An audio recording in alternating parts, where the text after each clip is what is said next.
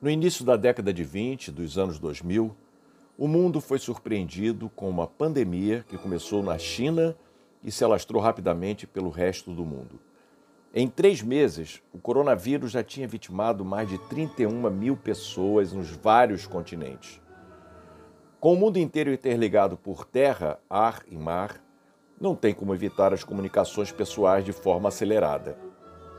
No momento em que foram registradas transmissões comunitárias, o alerta de isolamento social foi dado, mas já era tarde.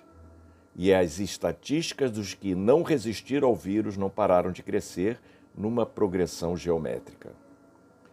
Se coincidências existissem, as pessoas estariam lembrando que há exatamente 102 anos o mundo viveu um momento bem parecido.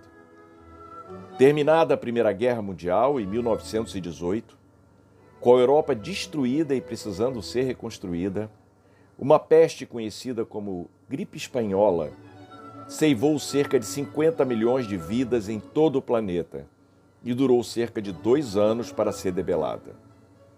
Foram tantos mortos que não havia caixões suficientes e os corpos foram despejados em valas coletivas. O presidente do Brasil, à época, Rodrigues Alves, reeleito em 1918, nem chegou a assumir o segundo mandato. Foi uma das vítimas fatais daquele vírus. Agora, pouco mais de um século depois, Henrique sabia que seriam tempos difíceis. Mesmo assim, buscou autorização para voltar ao planeta Terra. Ele acabara de realizar um trabalho eficaz de amparo ao espírito de Adriele, uma jovem de 18 anos que havia retornado ao mundo espiritual. Henrique pensava em ajudar a sua família deixada na terra, mais especificamente seu filho caçula. Henrique desencarnou ainda jovem, deixando mulher e filhos pequenos. De longe, acompanhou o desvio do filho, a quem chamava carinhosamente de Juninho, acreditando que, pela lei do amor, o filho escolheria o caminho do bem. Mas não era o que estava acontecendo. Como estava em curso a transformação do nosso planeta de provas e expiações em planeta de regeneração, que seria por volta do ano 2150, temia, como pai cuidadoso que sempre fora, que a partir da nova era no nosso planeta, eles, pai e filho, tivessem que viver em mundos diferentes. A Terra precisava se renovar. E isso diz respeito também à transformação do homem. Por isso, ele tinha urgência em voltar ao seio da sua família, pois acreditava que, perto do filho, poderia ajudar na retomada da evolução dele. Com esse objetivo, Henrique fez toda a sua programação reencarnatória. Infelizmente, na sua trajetória como espírito encarnado, Juninho nem sempre esteve aberto a receber os aconselhamentos do bem. A falta de um pai muito cedo as necessidades por que passou sua família com a perda do mantenedor e, principalmente, nenhuma orientação religiosa o levou às ruas e às más companhias. O respeito à hierarquia no plano espiritual e, principalmente, crente que Deus jamais daria a um filho uma missão que não pudesse ser capaz de desempenhar, Henrique deixou que as coisas ocorressem de forma natural enquanto amparava Adriele na adaptação dela na colônia das Águas, local em que voltou a viver depois de sua passagem pela Terra. Essa missão, aliás, fez com que fosse criada entre Adriele e Henrique uma afinidade tão grande que a garota prometeu que quando ele tivesse permissão de voltar à Terra, ela não o deixaria sozinho.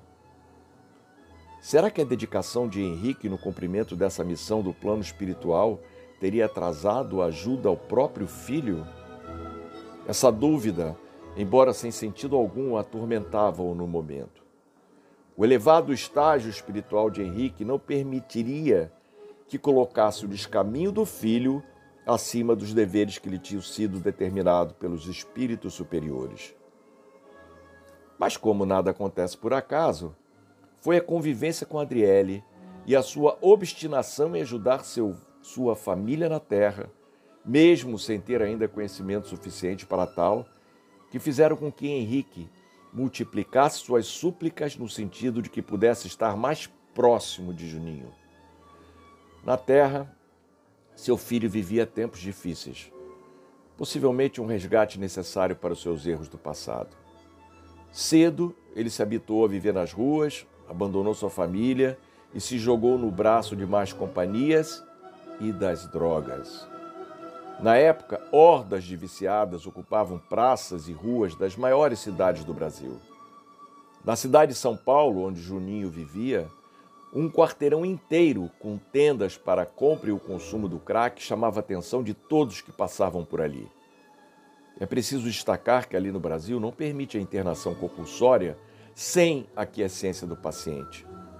E a assistência que se dá a eles quase nunca é eficaz o bastante para fazer com que aquele mundo de gente aceite algum tipo de tratamento.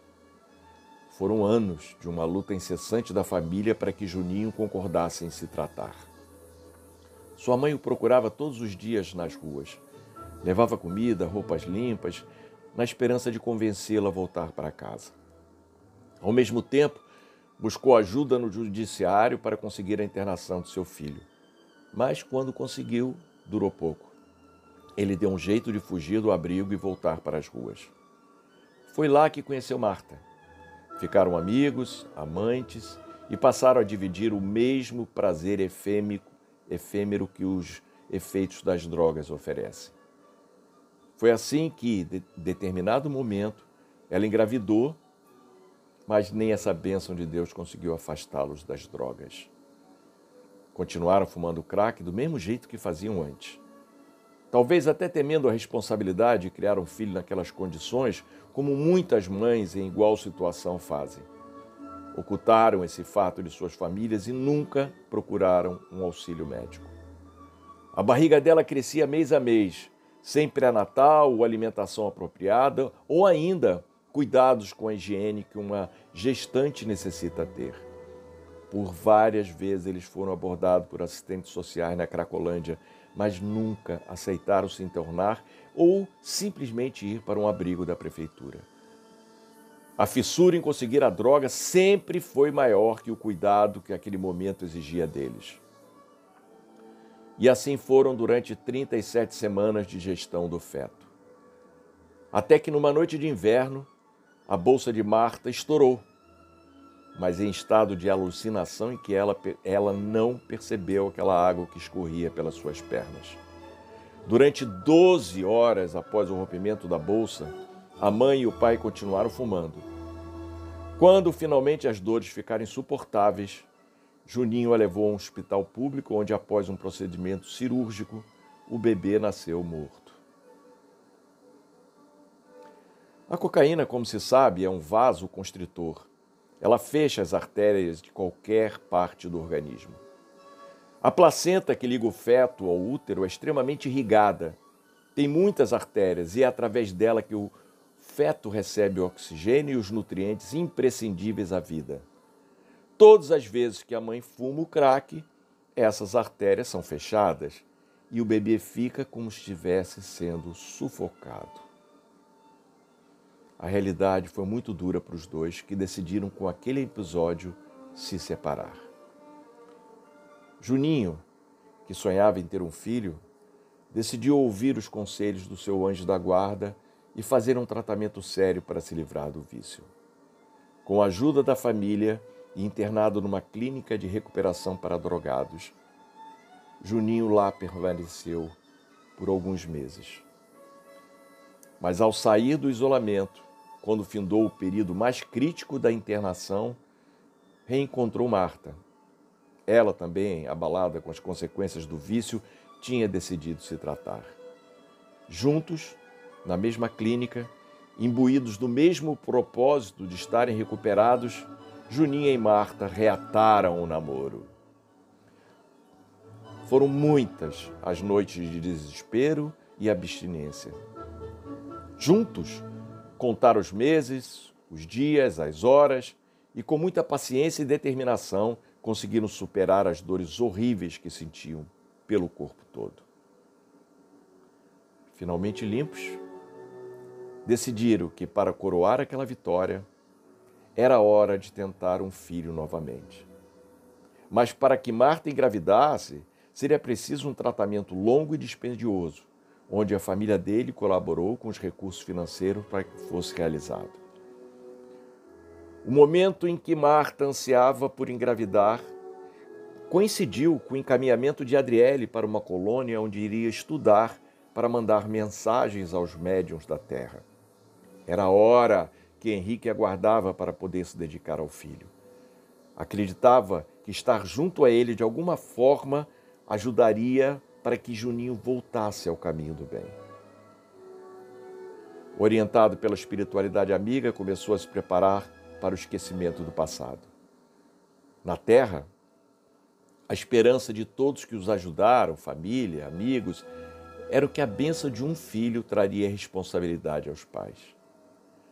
Juninho conseguiu um emprego como garçom no restaurante do centro da cidade. Eles alugaram uma casinha no bairro pobre da periferia e intensificaram o tratamento para que Marta pudesse engravidar.